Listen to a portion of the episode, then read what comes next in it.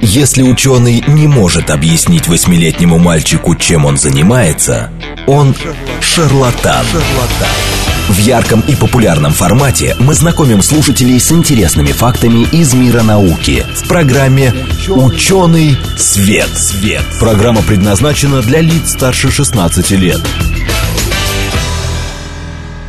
Здравствуйте! В эфире программа «Ученый свет», в которой мы отвечаем на вопросы об окружающем мире с научной точки зрения. Меня зовут Андрей Бычков, я автор и ведущий этой программы.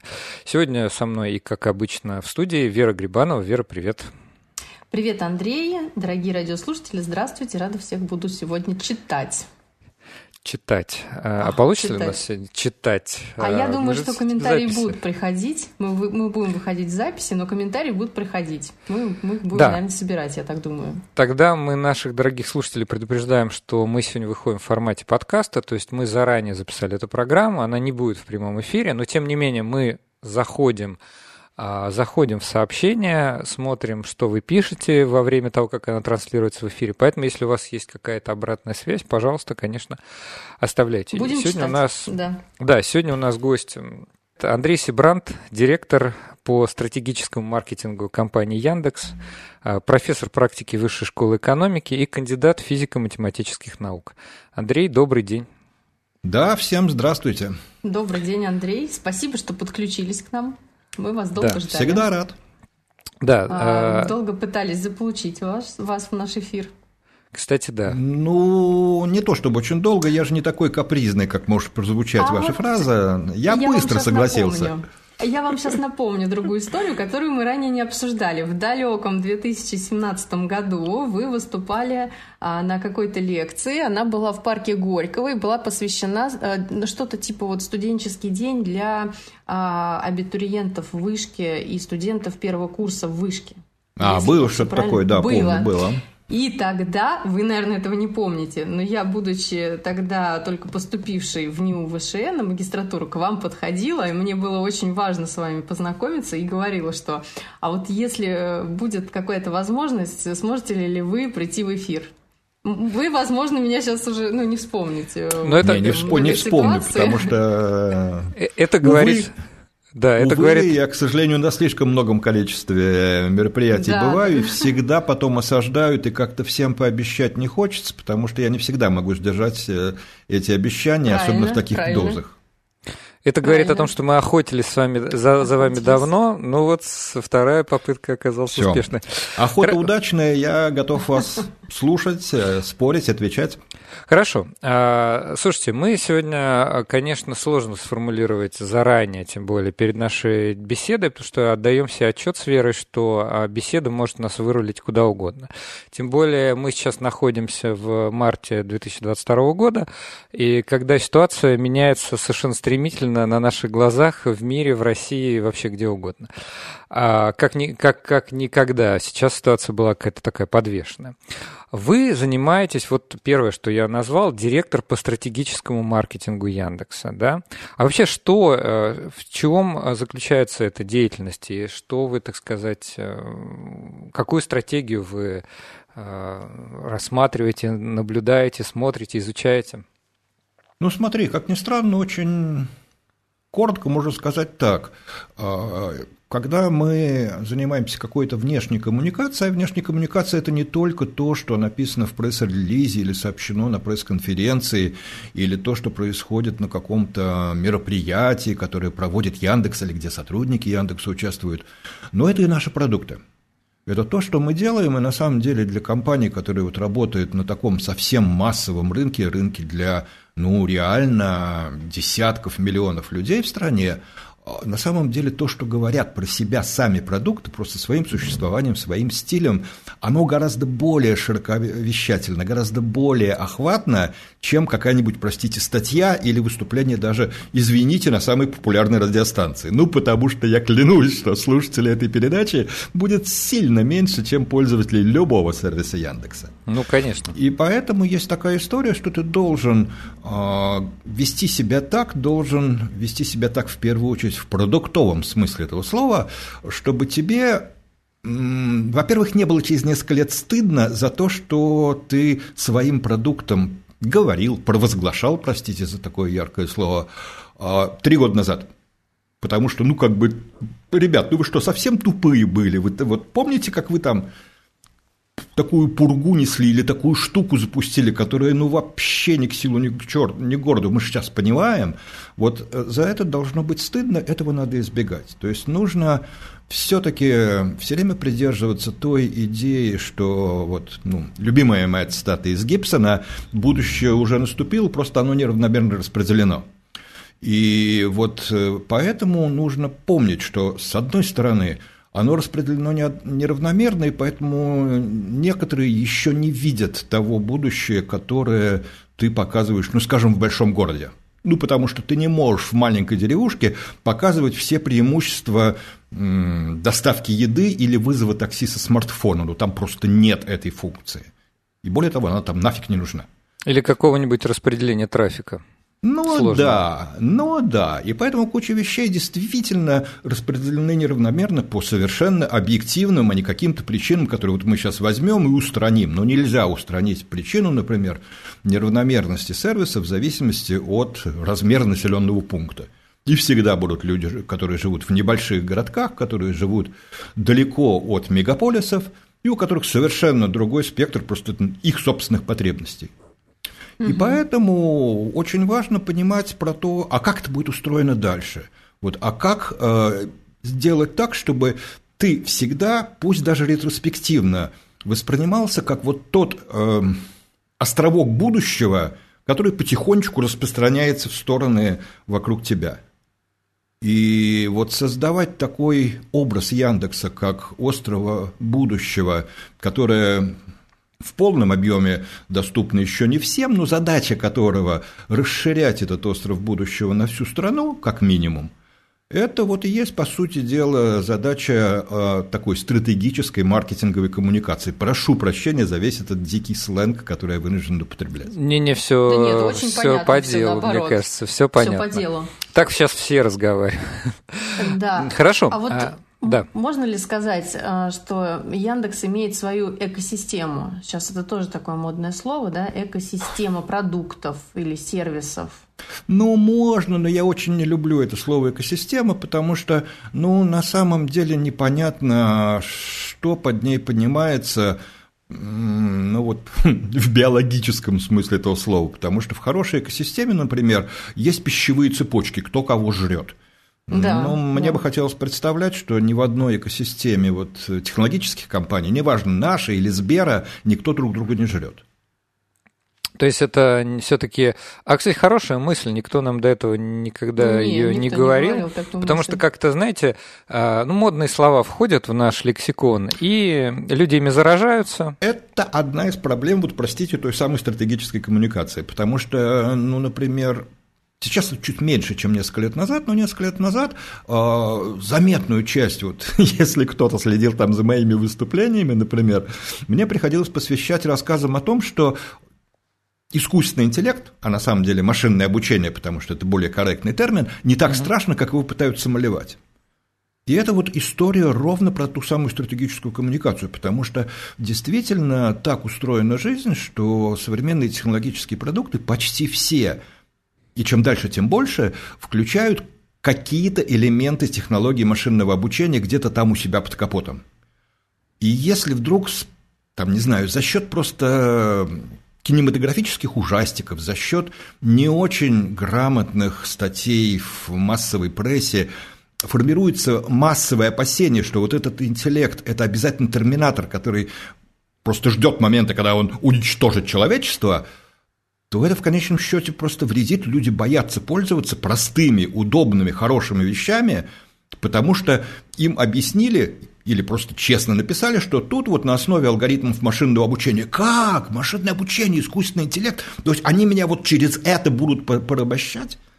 Хотя там, не знаю, рекомендательный сервис на музыке, ну, никак не, не ставит задачу кого-нибудь поработить.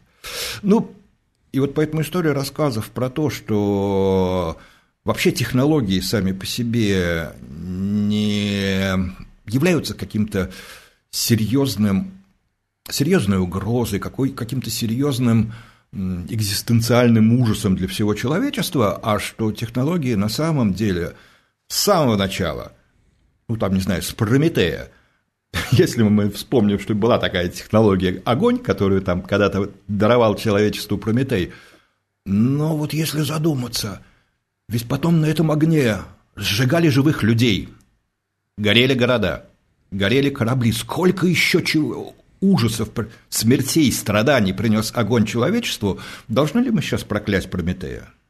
И все Конечно. остаться сыроедами. А да. А вот эта история, она сейчас очень часто про технологии, что, ребят, стойте, остановитесь, да, да, да. рассмотрите все мыслимые этические последствия вашей технологии. И если там есть шанс на слезу ребенка, перестаньте это развивать.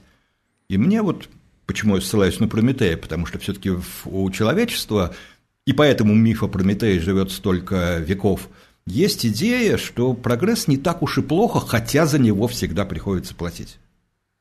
Вот, ну вот, вот кусочек стратегической тут... коммуникации. Сейчас чуть mm меньше приходится. Сейчас уже народ все-таки понял, что простейшие вещи, ну там, черт возьми, мы все не задохнулись от спама только потому, что на самом деле все, все, без исключения наши письма, читает пресловутый искусственный интеллект с единственной задачей вот это письмо положить в папочку входящий или в папочку спам.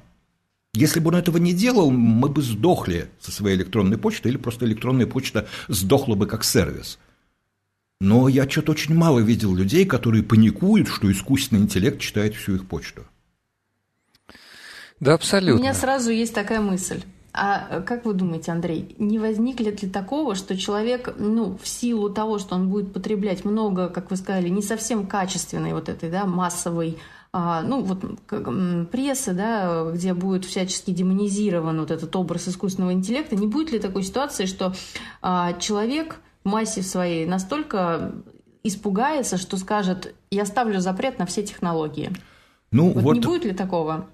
Тут как раз и стоит задача вот разрабатывать. Просто. Вот да. стоит задача разрабатывать продукт так, а, чтобы у человека просто в его личном персональном опыте больше было положительных эмоций, чем какого-то страха. Вот ну, яркий пример – это Алиса. Алиса – это целиком продукт очень разнообразных и сложных технологий вокруг машинного обучения. И то, как она понимает сказанную речь.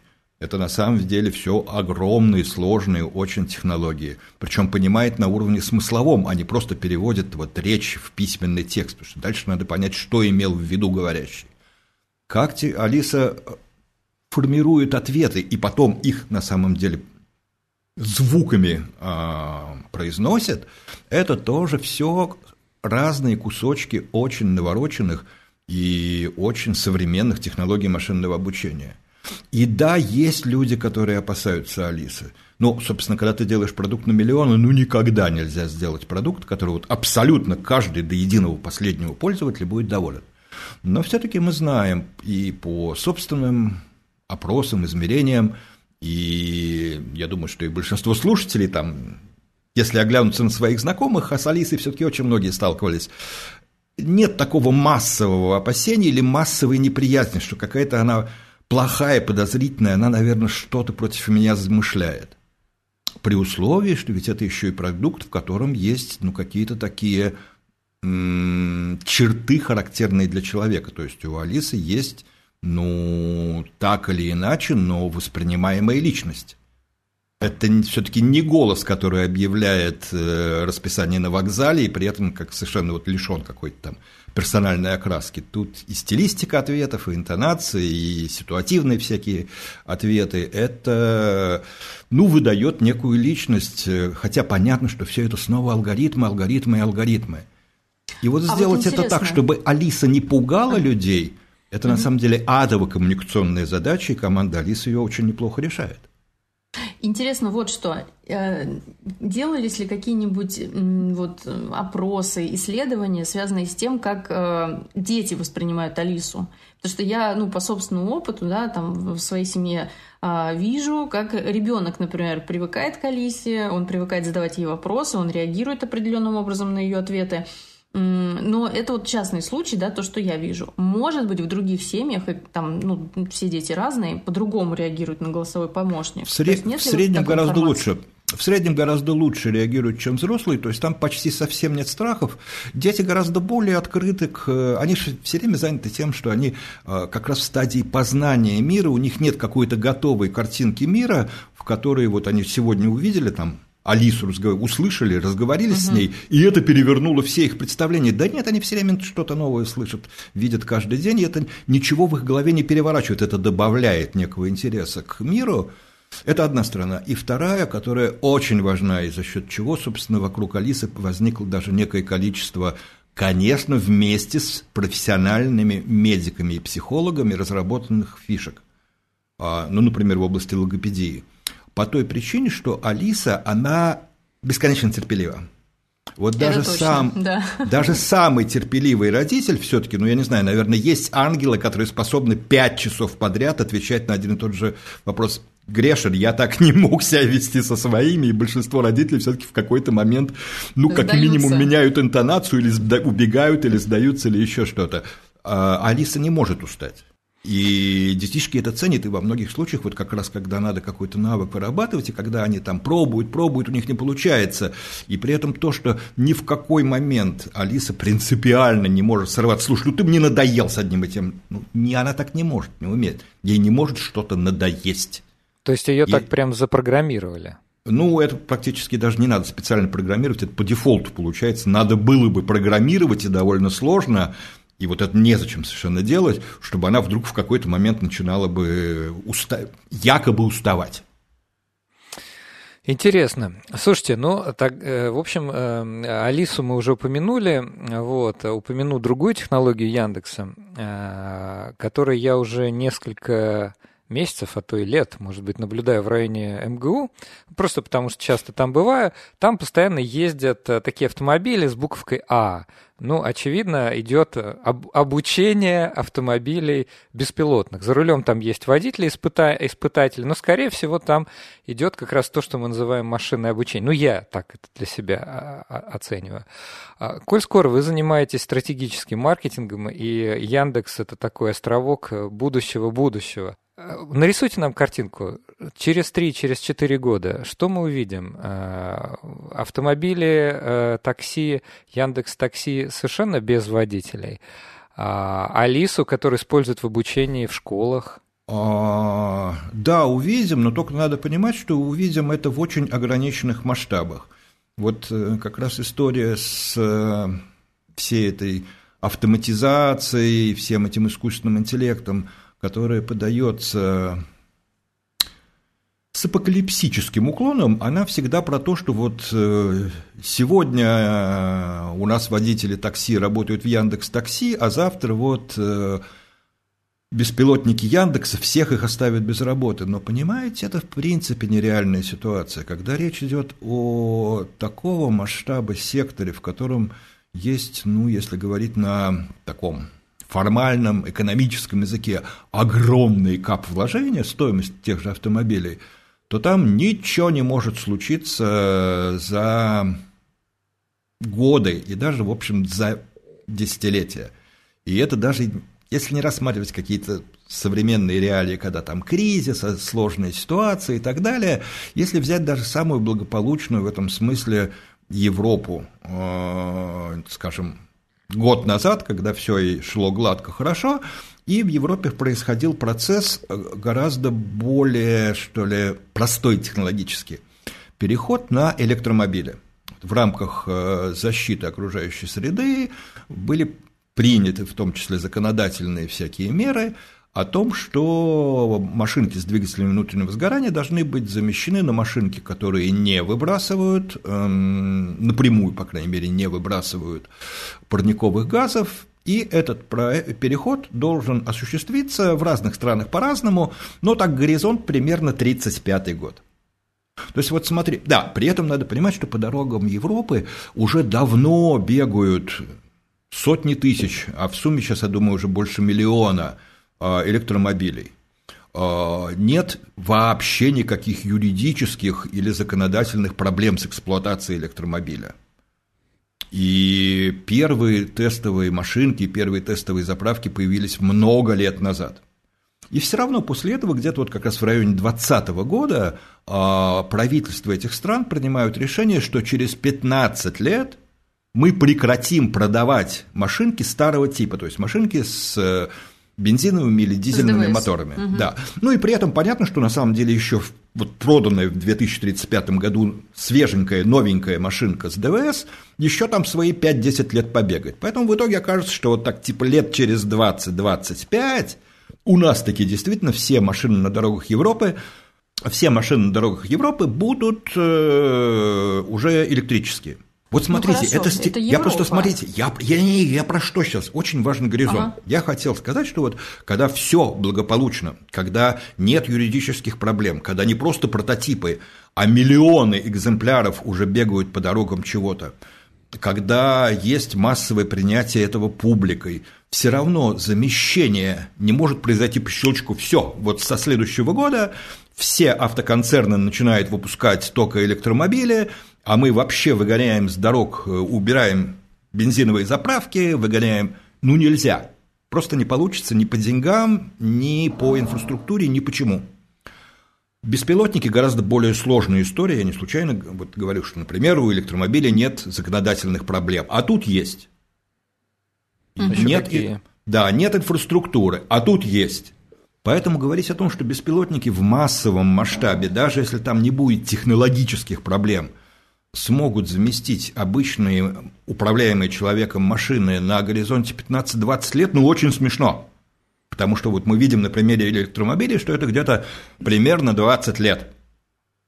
Поэтому история про то, что беспилотники, э, вот, от, сложный, долгий путь к ответу на ваш вопрос. История про то, что беспилотники реально без водителя мы увидим, наверное, уже в следующем году, а, вот благодаря всякому законодательству про песочницы в некоторых точках России, да, увидим. О том, что это будет массовая история, м-м. простите, Окей. чтобы это стало массовым, пройдут десятилетия, как бы это, может быть, странно и не звучало.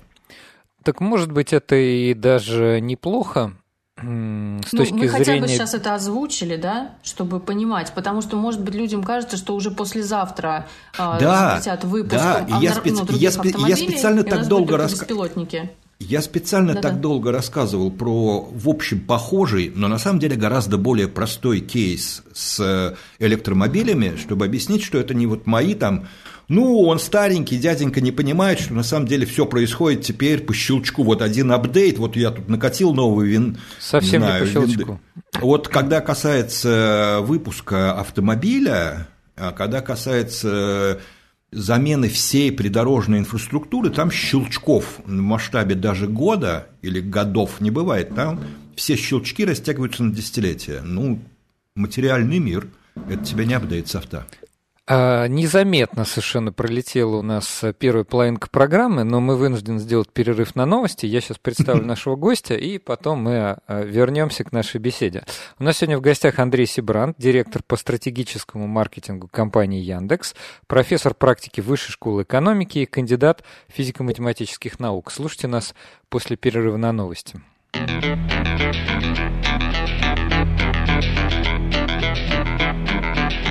Ученый свет. Здравствуйте, в эфире программа «Ученый свет», в которой мы отвечаем на вопросы об окружающем мире с научной точки зрения. Меня зовут Андрей Бычков. Сегодня, как обычно, со мной в студии Вера Грибанова. Вера, привет. Привет, Андрей. Всем добрый день. А, наш гость Андрей Сибрант, директор по стратегическому маркетингу компании Яндекс, профессор практики Высшей школы экономики и кандидат физико-математических наук. Андрей, здравствуйте еще раз. Да, всем привет, всем здравствуйте еще раз. Сегодня у нас э, футурологический эфир, заглядываем в будущее. Вообще-то мы не очень э, любим этим заниматься. В начале, в первой ну, половине... Да, давай я немножко перескажу. Давай, давай, давай. Да, мы, давай. мы обсуждали технологии. На самом, на самом, и даже вот э, боязнь новых технологий. Эта тема очень близка нашей программе, потому что, если вспомнить, 7 лет назад примерно первый выпуск нашей программы был посвящен генно-модифицированным организмам. В гостях был профессор Гельфанд Михаил Сергеевич Сергеевич, вот, и какое количество... Великолепный человек, совершенно великолепный эксперт, в общем, да, да это сказочная личность. Да, вот это была наша первая программа, и какое же количество хейта к нам пришло, хотя он совершенно справедливо говорил о том, что да, ребята, ну, конечно, вы слышите про то, что там у кого-то рога вырастут, но тем не менее уже в мире очень большая, уже тогда, 7 лет назад, большая доля инсулина производится бактериями, которые с помощью генной модификации научились это производить, а также золотистый рис, который борется с болезнью бери-бери в Юго-Восточной Азии. Вот, вот это вот извечное, а, что вот сейчас самобеглые повозки появятся, и а, все наши, значит, лошади вымрут, и а, ужасный город станет шумным. Ну, кстати, отчасти они оказались правы, те, кто так считали. Вот, но через сто лет появились электромобили, и город снова становится тише, экологичнее. Поэтому... Да, ты, ты вот мне напомнил как раз историю про генно-модифицированное всякое, и периодически мне тоже приходится с этим разбираться, потому что, ну, вот люди, которым не нравится будущее, очень любят цепляться и к ГМО-тематике. Но вот здесь но вот здесь у меня есть просто совсем такой, может быть, рисковатый ответ, но надеюсь, что для эфира он тоже сойдет. Как только я слышу, например, из аудитории лозунг «мы – это то, что мы едим», у меня возникает очень резкий ответ, что, простите, уважаемые, это является что, скрытая пропаганда каннибализма или как? Ну, ну как? Как можно лозунгом «мы – это то, что мы едим» а, бороться с генно-модифицированной едой. Это, это, это большая, серьезная и хорошая тема, и про нее надо говорить в самых разных э, аспектах, на самых разных, на самом деле, примерах. Э, страх будущего, потому что действительно в нашем быстро меняющемся мире вот этот страх будущего, он просто, ну, правда, очень многим людям, людям жизнь делает менее комфортной, а людей делает тревожными. Ну, честное слово, у нас другие поводы для тревог есть, чем бояться вот, генно-модифицированной продукции. Или самобеглых с... Да, или самобеглых повозок, да, ну вот правда. Ну да. У меня есть небольшое предложение. Андрей, могу ли я сейчас... Мы поговорили, да, про немножко про технологии, разные продукты. Я хотела чуть-чуть сместить наш фокус внимания в сторону, ну, сейчас будет неожиданно, наверное, в сторону искусства, если Давай. это возможно. О, с удовольствием. Чуть-чуть. Смотрите, я когда тоже, ну, как скажем, готовилась да, к нашей встрече, э, вспомнила как раз про книгу, одну из моих ну, любимых э, у Виктора Пелевина. В 2017 году она вышла «Айфак 10». Там как раз mm. повествование ведется от лица Порфирия Петровича, то есть э, некого такого полицейского робота. Э, и там, значит, он со своей, ну, как сказать, с оппонентом э, начинает изучать арт-рынок. Вот задача у них такая, да, описать арт-рынок, насколько это возможно. И вот там, значит, интересная мысль такая говорится, что есть два полюса. Вот один полюс – это такой полюс молодежный, и вот там создаются какие-то объекты искусства. Другой полюс – это полюс там инвестиционных возможностей. Там такие вот, значит, немножечко старперы, если можно так сказать, но они знают, э, ну, у них там есть как бы доступ к деньгам, и они могут, скажем, лоббировать какие-то интересы, и, соответственно, весь вот этот вот а, ну, как рынок да, искусства, это постоянное проникновение одного полюса в другой и так далее. Вот если мы применим сейчас, да, вот как, как, как у нас образуется современное искусство, у нас есть условный там четырехугольник. У одного угла это сами художники, и они могут сказать, что я художник, я создал, значит то, что я создал, это искусство. Есть Второй полюс, да, это институции, музеи, галереи, и то, что мы видим там, можно назвать искусством. Есть там третий полюс, третий, скажем, угол, да, профессиональное сообщество критиков, которые тоже могут сказать, что вот мы тут посовещались, вот это считаем объектом искусства современного, а вот это нет. И, допустим, четвертый, тоже приближенный э, полюс к рынку, то есть, э, условно, там искусство становится искусством тогда, когда кто-то за него много заплатил. А, ну, у нас можно, вот, мне кажется, выделить там четыре полюса, не два, а, скажем, четыре. И вот э, как, какой интересный вот вопрос. То есть, соответственно, в книге там было как? Кто дает, а кто дает санкцию на то, чтобы объект искусства признать искусством? А может ли в нашем мире искусственный интеллект использоваться для того, чтобы тоже какой-то объект признать там, объектом современного искусства, который отвечает современной повестке? Вот можем ли мы дойти вот до такого?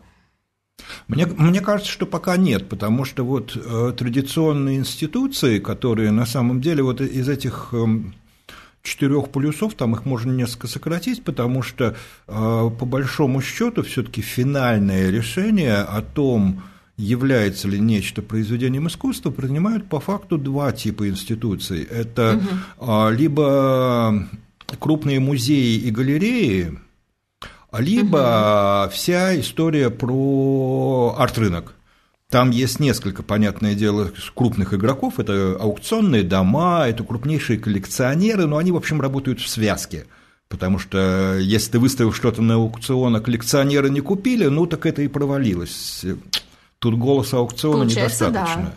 Да, вот, поэтому на самом деле вот э, институт, а, причем Вторая история не связана, точнее, первая, как я ее назвал, вот э, история про музей, она не связана с деньгами, ну, напрямую, потому что может за копейки приобрести музей или просто на самом деле взять какую-то работу себе в коллекцию, а со временем она получает ценность ровно потому, что она в э, коллекции крупного музея, и при этом музей может вообще ее не выставлять на рынок. Это тоже его полное право. Есть большое количество музеев, которые не считают себя субъектами рынка. Они считают, что они заняты действительно вот искусством э, ради, ради искусства, а не обслуживанием коллекционеров. Но по факту, вот если тебя либо признали музеи слэш-критики, потому что музеи, галеристы, критики – это примерно одна тусовка, либо тебя э, признал арт-рынок, коллекционеры, там тоже свои критики, крупные аукционные площадки и так далее, то в любом из этих двух случаев э, искусство признается искусством. Мы это очень хорошо видели, вот как раз э, на примере, когда искусственный интеллект не решение принимал, а пытался влезть в процесс создания искусства. Собственно, угу. работы написанные, созданные алгоритмами, ну да, там были люди, которые эти алгоритмы, понятное дело, обучали, которые выбирали, что из натворенного алгоритмом в итоге представить широкой публике, в этом смысле за вот известнейшим а, произведением, которое, собственно, первое из, из произведение, которое попало на аукцион, портрет э, семьи Белами, стояла вполне известная французская команда Obvious, в которой не было ни одного человека, который умеет рисовать, зато было несколько программистов и маркетологов. Все. Но группа Obvious угу. с тех пор уже их работы я в Эрмитаже видел, когда там была соответствующая тематическая выставка. Работы, как известно, продавались. Вот первая работа была продана за полмиллиона почти евро а, на, я сейчас уже не помню, по-моему, на Кристис. А, Все, вот в тот момент, когда работа которая до этого обсуждалась очень много лет, вот, э, работа, созданная алгоритмом, который не приложил руки человек, который действительно является художником, она вообще является произведением искусства или нет. В тот момент, когда она ушла на аукционе за полмиллиона, а, споры прекратились, то есть дальше критики могли писать, все равно это вот не искусство, ну, критики писали, что это не искусство по поводу кучи работ созданных белковыми художниками. Достаточно вспомнить, как импрессионистов поливали в свое время их современники, да, критики. Да, критики. Да. Поэтому в этом месте критики делал такое, а за ними, как ни странно, не последнее слово. Но в тот момент, когда работы группы Obvious стали появляться в коллекциях музеев, экспонироваться в Эрмитаже и продаваться на Кристис, все, эти ребята в мире искусства. Это интересные тоже, да, интересно. Но это были всегда решения, принятые людьми аукционным угу. домом, куратором выставки и так далее. А вот... То есть э, все-таки пока искусственный интеллект не может а, вот зайти за, ну как сказать, да, то есть а, уловить эту границу, да, между вот созданным каким-то любым. А там нет границы. Да? Вот там в том-то и дело, что там нет границы. Там не на чем, что называется, обучать искусственный интеллект, потому что искусственный интеллект, напоминаем себе, это машинное обучение. То есть там, значит, его надо на чем-то обучить. А угу. там не на чем обучать, потому что как раз именно э, вкусовщина хорошего критика или хорошего куратора или хорошего галериста, она и создает вот этот самый мир искусства.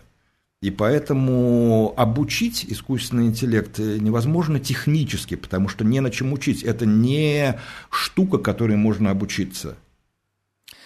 Андрей, Понятно. А Зато а можем вот... создавать, получается. Ну вот, по крайней мере, то, что технологии, вот это вот другой очень интересный, конечно, аспект. э, аспект э, проникновения гораздо более быстрого, чем раньше, технологии в искусство. На самом деле это дело было всегда, если внимательно посмотреть на искусство, на историю живописи, например, то там были тоже интереснейшие технологические революции. Ну, например, такая не всегда очевидная, но очень сильно повлиявшая на искусство история с появлением крас красок в тюбиках, потому что до той поры, пока краски надо было смешивать довольно сложным образом на палитре, а это mm-hmm. можно было хорошо делать в помещении. Вот настоящий пленер и живопись, написанная на пленере, до момента появления тюбиковых красок, технически была крайне затруднена. И, казалось бы, техническое достижение, что теперь краску можно выдавить на палитру из тюбика, а не надо очень сложно колдовать, позволило перенести вот туда, где ветер, дождик может пойти, там, воздух не той ну, влажности да, и так далее, перенести живопись прямо туда. И вот это была технологическая революция, мы сейчас до конца не осознаем, и для тех времен это был революционный скачок на самом деле. Вот, поэтому технологии всегда шли как-то э, рука об руку с искусством. Но темпы, которыми это происходит сейчас, вот за счет появления всевозможных э, новых средств вот в медиаискусстве, за счет появления новых совершенно Форматы категорий объектов, да, NFT пресловутые, за счет появления, вот, например, искусственного интеллекта, который то ли инструмент, то ли соавтор, там сложные есть всякие подходы, а, вот пейзаж меняется на глазах, и это, конечно, жутко здорово. А, а Яндекс Поэт это, да.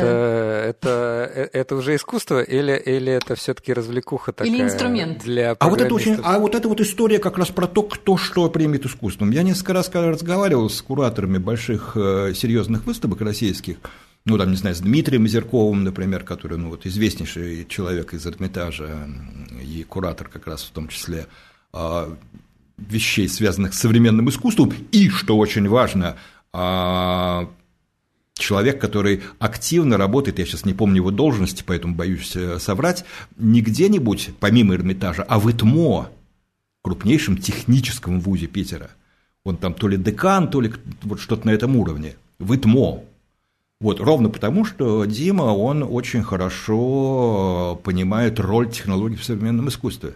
Но вот я ему и многим другим людям задал вопрос, слушайте, вот скажите, вот если бы Алиса не была бы э, коммерческим продуктом, а если бы мы ее выставили как арт-работу, объяснивши, что это вот такое коллективное, бессознательное интернета, воплощенное в чат-боте, э, да еще поселенном в какую-то коробочку – и просто вот был бы такой уникальный единичный объект. Он говорит, ты знаешь, в общем, скорее всего, мы приняли бы это на какую-то хорошую выставку, потому что, да, вот как Алиса взаимодействует, если бы это было в отрыве от того, что это на самом деле типичный сейчас э, интернет-сервис, а, это можно было бы считать художественным высказыванием, особенно если правильную экспликацию написать.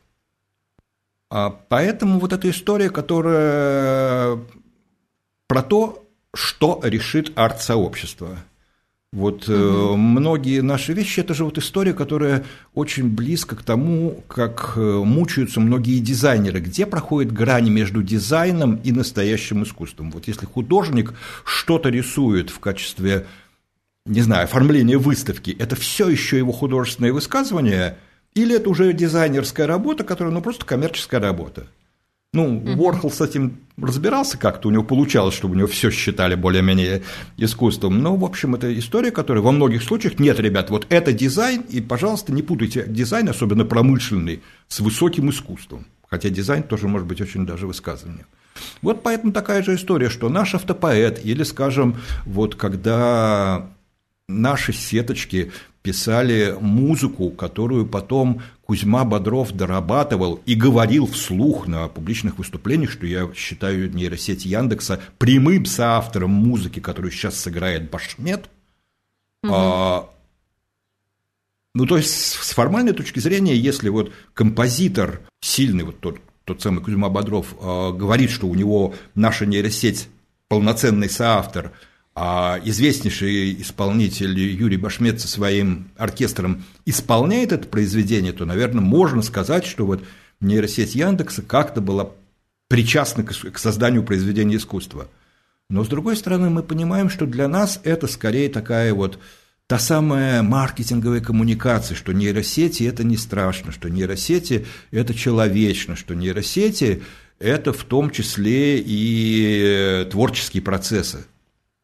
Но при этом позиционировать себя как игроков а, музыкального искусства – ну нет, нет, мы, мы перед собой такой цели не ставим, хотя понятно, что на этом же инструментарии человек, который является профессиональным художником, мог бы создавать, и создают многие, похожие произведения, и они бы были приняты там с разной степенью спорности музыкальным сообществом как э, музыкальное искусство. То есть Яндекс, Тут... Э, как э, в вашем предыдущем примере, создал тюбики, и если раньше нельзя было а, нельзя было изобретать э, музыку или генерировать это больше, чем стихи. Тю...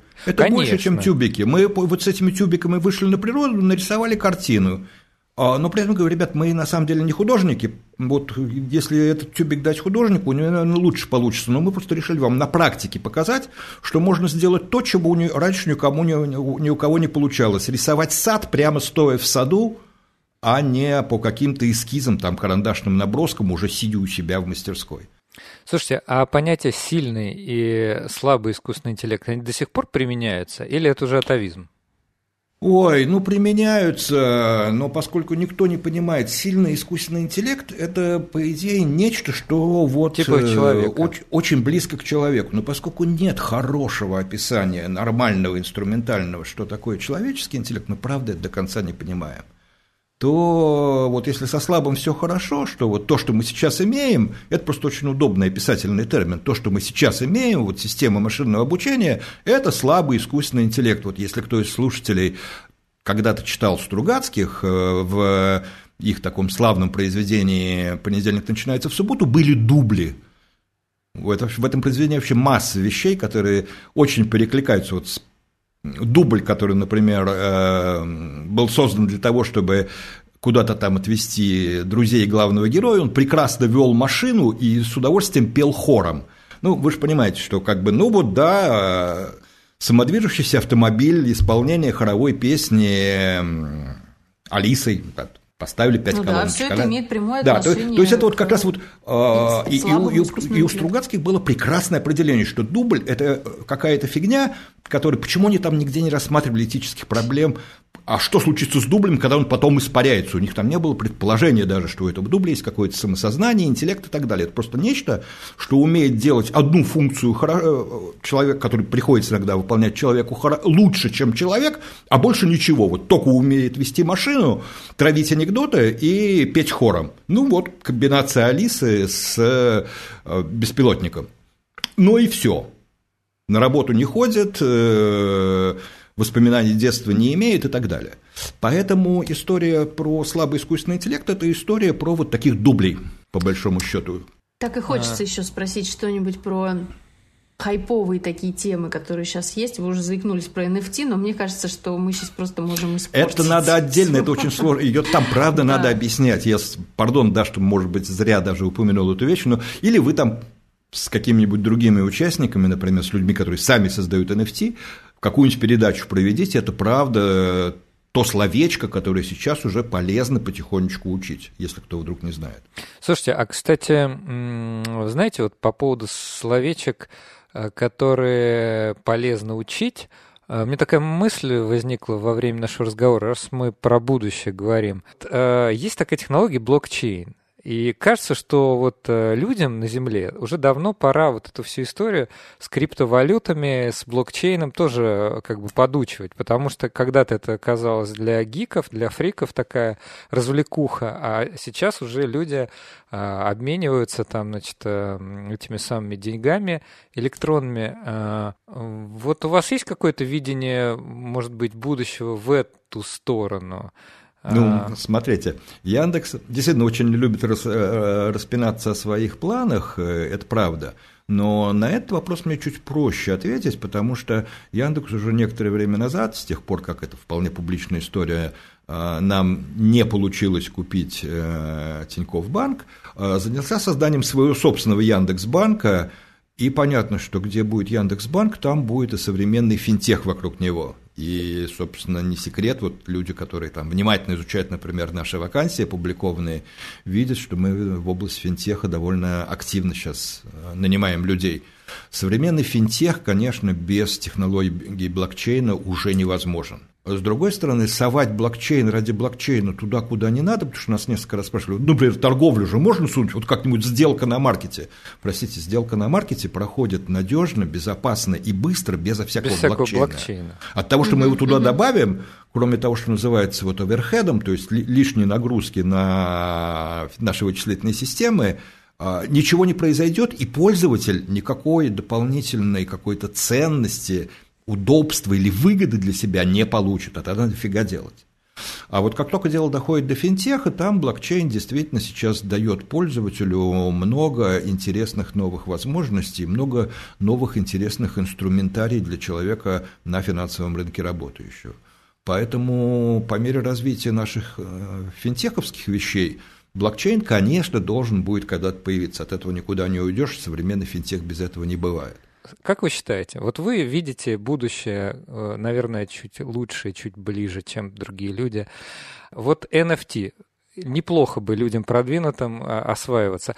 В, какие, в какие-то, может быть, еще стороны стоит посмотреть, там, не знаю, молодым людям или не молодым людям, короче, тем, те, те кто хочет быть э, современным человеком, в какую... В да, в какие, в какие ну, стороны? На самом деле, о, о, обе темы сейчас, три, на самом деле, темы, так или иначе сегодня звучали, потому что первая тема – это NFT, но NFT интересно как раз не как какая-то спекулятивная штука. NFT принципи, принципиально меняют арт-рынок для цифрового искусства, потому что с цифровым искусством было очень много проблем, что там непонятно, что является предметом арт-рынка. И это, а цифровое искусство таки действительно очень большая, красивая ветвь, где вот кисточками являются алгоритмы, видео, всякие штучки со звуком, то есть там масса-масса всего интересного. И вот это цифровое искусство не могло выйти на рынок, потому что непонятно было совершенно, как вот там в условиях, когда все легко копируется и два файла побитно можно сравнивать, они одинаковые, в чем там предмет искусства. NFT решила эту проблему, и это очень важно, но важно для арт-рынка. А, любые технологии будущего, которые так или иначе связаны с какими-то финансами или с какими-то объектами собственности, это может быть, там, не знаю, недвижимость, они так или иначе будут связаны с блокчейном. И поэтому блокчейн, вот второе слово, кроме второе NFT, слово. второе слово блокчейн. И третье, я упоминал с самого начала, так или иначе алгоритмы, которые вокруг всего этого крутятся, почти всегда включают машинное обучение, искусственный интеллект, называйте как хотите. Вот история про то, что машинное обучение, блокчейн и NFT, которые, конечно, более локальная вещь, но просто очень важная для, для искусства современного, это вот те три вещи, которые сейчас, ну вот, человеку, интересующимся будущим, надо хорошо знать. Спасибо большое. Хочу поблагодарить нашего гостя. У нас в гостях был Андрей Сибрант, директор по стратегическому маркетингу компании Спасибо Яндекс. всем, кто дослушал. И услышимся Спасибо, Андрей. В следующую субботу.